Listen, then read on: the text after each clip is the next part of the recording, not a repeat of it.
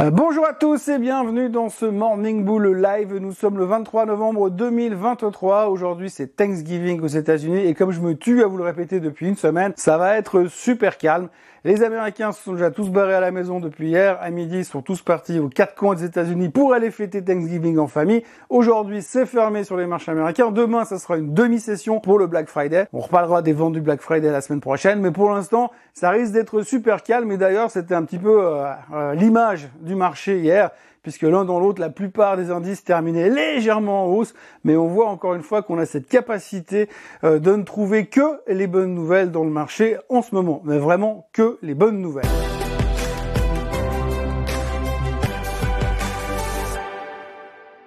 Et si on parle que de bonnes nouvelles, alors la première, ce qu'il faut bien retenir, c'est qu'actuellement, le marché, dans sa globalité, a pris cette, euh, cette notion, cette interprétation du fait que la Fed a terminé sa, son cycle de hausse des taux et que d'ici juin 2024, il devrait commencer à les baisser. Donc ça, on a complètement intégré la chose et c'est notre moto, c'est notre mantra qui nous permet d'avancer parce que plus rien d'autre ne compte visiblement pour le moment. La deuxième chose, c'est qu'en fait, aujourd'hui, avec cette espèce d'état de fait, d'état psychologique extrêmement bullish, et eh bien toutes les nouvelles qui viennent, même s'il y a deux, trois choses à pinailler ou qu'on pourrait interpréter comme étant des mauvaises choses, eh bien le marché euh, continue euh, à monter. Alors vous l'avez déjà vu par le passé, euh, psychologiquement, on a des phases de marché où tout d'un coup, eh bien ça explose et ça continue de monter alors qu'on n'a plus vraiment les arguments et puis on, interprète les choses comme on a envie de les interpréter et on dit souvent les bonnes nouvelles sont des excellentes nouvelles et les mauvaises nouvelles sont des bonnes nouvelles. Donc résultat, il n'y a plus grand chose qui peut faire baisser le marché. C'est un peu la situation dans laquelle on est aujourd'hui. La seule problématique, c'est qu'aujourd'hui, quand on regarde l'indice Greed and Fear que vous voyez à l'instant sur votre écran, eh bien aujourd'hui, on voit qu'on est en train de monter gentiment en direction de l'extrême greed à la mode Gordon Gecko.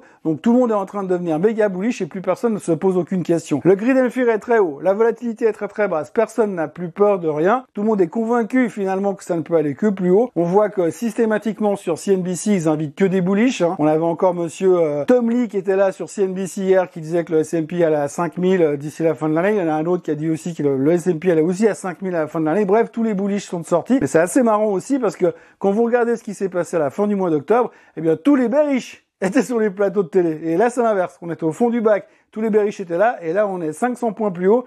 Et tout le monde vous dit, l'inverse de ce qu'il disait le 29 octobre. Comme quoi, elle est pas belle la vie, c'est comme ça que ça fonctionne dans le merveilleux monde du S&P 500 et de Wall Street. Néanmoins, il y a trois petites nouvelles qu'il faudra retenir aujourd'hui. La première, c'est que euh, vous avez vu le feuilleton, le telenovela Sam Altman, Microsoft, OpenAI, cette espèce de triptyque qui est en train de se balader sur la technologie américaine et sur l'intelligence artificielle. Donc pour résumer, pour faire simple, Monsieur Sam Altman s'est fait virer par le board d'OpenAI. Monsieur Sam Altman est parti chez Microsoft. Microsoft a engagé Monsieur Sam Altman avec tout sa garde rapprochée chez Microsoft. Et 48 heures plus tard, OpenAI est arrivé en rampant pour récupérer Monsieur Sam Altman chez OpenAI. Résultat, il a dit d'accord, je reviens, mais seulement si vous virez tout le board d'OpenAI parce que je veux plus les voir. C'est con. Résultat, eh bien, on, aurait pu se dire que Microsoft aurait pu subir l'une ou l'autre de ces nouvelles de manière négative, puisque vous aviez tout et son contraire. D'un côté, il part de chez OpenAI, Microsoft est, est investi chez OpenAI, il y avait donc un risque. Pas du tout, pas du tout, parce qu'ils sont très bien maqués avec OpenAI. Monsieur Altman va chez Microsoft avec son staff. Résultat, c'est super bullish pour Microsoft. Microsoft monte encore.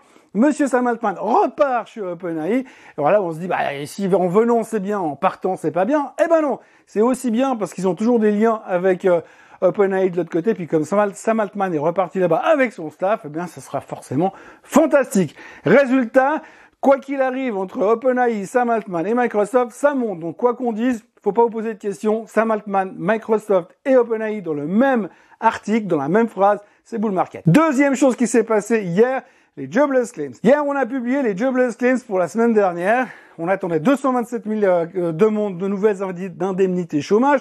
C'est sorti à 209 000. Donc, nettement en dessous. Donc, ça veut dire quoi? Ça veut dire que l'économie va bien que l'emploi va bien, exactement le contraire de la semaine dernière. Donc la semaine dernière, on nous a sorti des indemnités chômage plus élevées que ce qu'on attendait, donc ça voulait dire que l'emploi allait mal, et donc c'était pas terrible pour l'économie. Mais c'était positif. Positif pourquoi? Pour la fête, parce que leur plan se déroule sans accroc, puisqu'ils veulent ralentir le marché de l'emploi, ce qui leur permet de garder euh, leur, leur cycle de hausse des taux terminé mort et de pouvoir envisager la baisse des taux en juin 2024. Donc c'était une bonne nouvelle. Je parle de la semaine dernière. Aujourd'hui, on sort en dessous. Donc, ce qui veut dire qu'il y a moins de demandes d'indemnité chômage. Donc, les gens n'ont pas besoin d'indemnité chômage. Donc, ça veut dire que l'emploi, tout d'un coup, il va mieux en une semaine. Super. Il va beaucoup mieux en une semaine. Donc là, on peut se dire logiquement, si on est monté, quand les chiffres étaient forts, on devrait logiquement baisser quand les chiffres sont faibles. Et pas du tout. On s'est dit que finalement c'est une bonne nouvelle parce que ça veut dire que malgré que la Fed tape sur la tête de, l'économie et de l'emploi pour essayer de le ralentir, l'économie est résiliente et l'emploi ne cédera pas. Et puis en plus, ça se trouve, le, chiffre est juste temporaire parce que là, on arrive sur la période de Noël, donc ils vont engager des Pères, Noël à plein temps.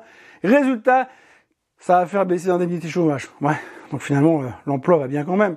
Bref, en gros, là aussi, vous avez deux chiffres qui sont à l'opposé l'un de l'autre et qui ont la même réaction sur les marchés, le faire monter quand même parce qu'on arrive quand même à se raconter une histoire qui est positive à la fin. Troisième chose de la journée qu'il faudra retenir, le pétrole. Le pétrole a baissé relativement fortement, il est passé de 79 et des poussières à 76 et des poussières. La raison principale de tout ça, c'est que les membres de l'OPEP ne sont pas d'accord sur ce qui devrait se mettre d'accord lors de leur réunion de ce week-end. Donc alors les gars, ils ont une réunion le week-end, mais visiblement ils ont des pré-réunions pour savoir s'ils sont d'accord pour la réunion.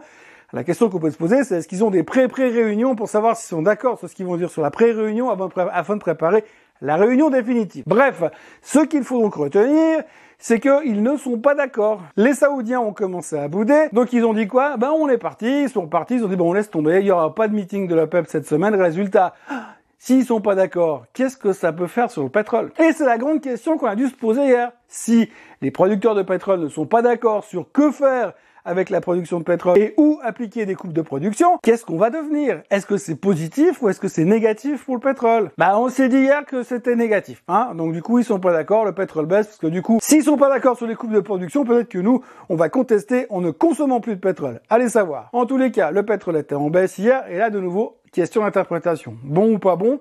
On peut pas dire, mais en tous les cas, pour l'instant, on a besoin de voir un pétrole faible. Et ça a rassuré les marchés parce que figurez-vous qu'un pétrole faible, eh bien, c'est anti-inflationniste. Et si c'est anti-inflationniste, eh bien, ça veut dire que la Fed va pouvoir conserver son cycle de hausse des taux là où il est et envisager qu'en 2024, en juin, on puisse les baisser. Elle est pas belle, la vie? Bah, en gros, voilà. On est à Thanksgiving, c'est super calme, personne n'est là. Ce matin, les marchés asiatiques, ils sont, il se passe rien du tout. Et la, raison, je vous le donne en mille, eh bien, c'est simplement parce que les Américains sont pas là. Alors, on va, on les voir revenir demain, les Américains, demi-session, donc je vous le rappelle, le vendredi. Alors, forcément, j'imagine que ceux qui sont partis dans le Colorado, sachant qu'il y a une tempête de neige qui va retomber sur la figure, j'imagine pas qu'ils vont venir jeudi soir pour traiter vendredi matin et repartir dans le Colorado euh, vendredi soir. Résultat, ça risque d'être quand même relativement calme. C'est en général relativement calme parce que le soir de Thanksgiving, tout le monde est bourré et tout le monde mange beaucoup trop. Résultat, le vendredi matin, c'est beaucoup plus difficile d'aller au bureau.